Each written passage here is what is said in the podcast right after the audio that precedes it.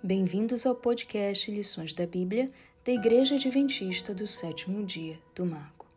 Terça, 7 de dezembro. Deuteronômio em Jeremias. Tempos atrás, um jovem agnóstico buscava de modo apaixonado a verdade, qualquer que fosse essa verdade e aonde quer que ela o levasse. Por fim, ele creu em Deus Pai e em Jesus e aceitou a mensagem adventista do sétimo dia. Seu verso favorito da Bíblia era Jeremias 29:13.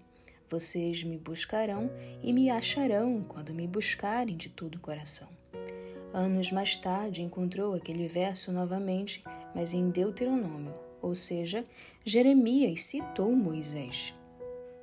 Como já vimos, o livro de Deuteronômio foi redescoberto durante o reinado do rei Josias e foi sob seu governo que Jeremias começou seu ministério.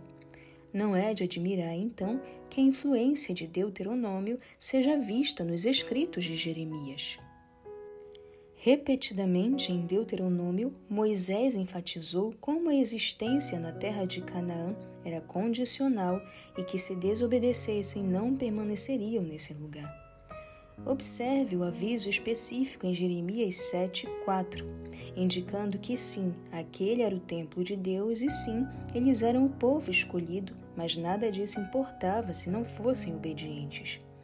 Essa obediência incluía como tratavam estrangeiros, órfãos, viúvas, o que remonta diretamente a Deuteronômio e algumas das estipulações da aliança que lhes cabiam seguir.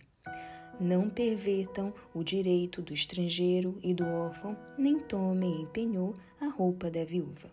Deuteronômio 24, 17, Deuteronômio 24, 21, 10, 18 27, 19.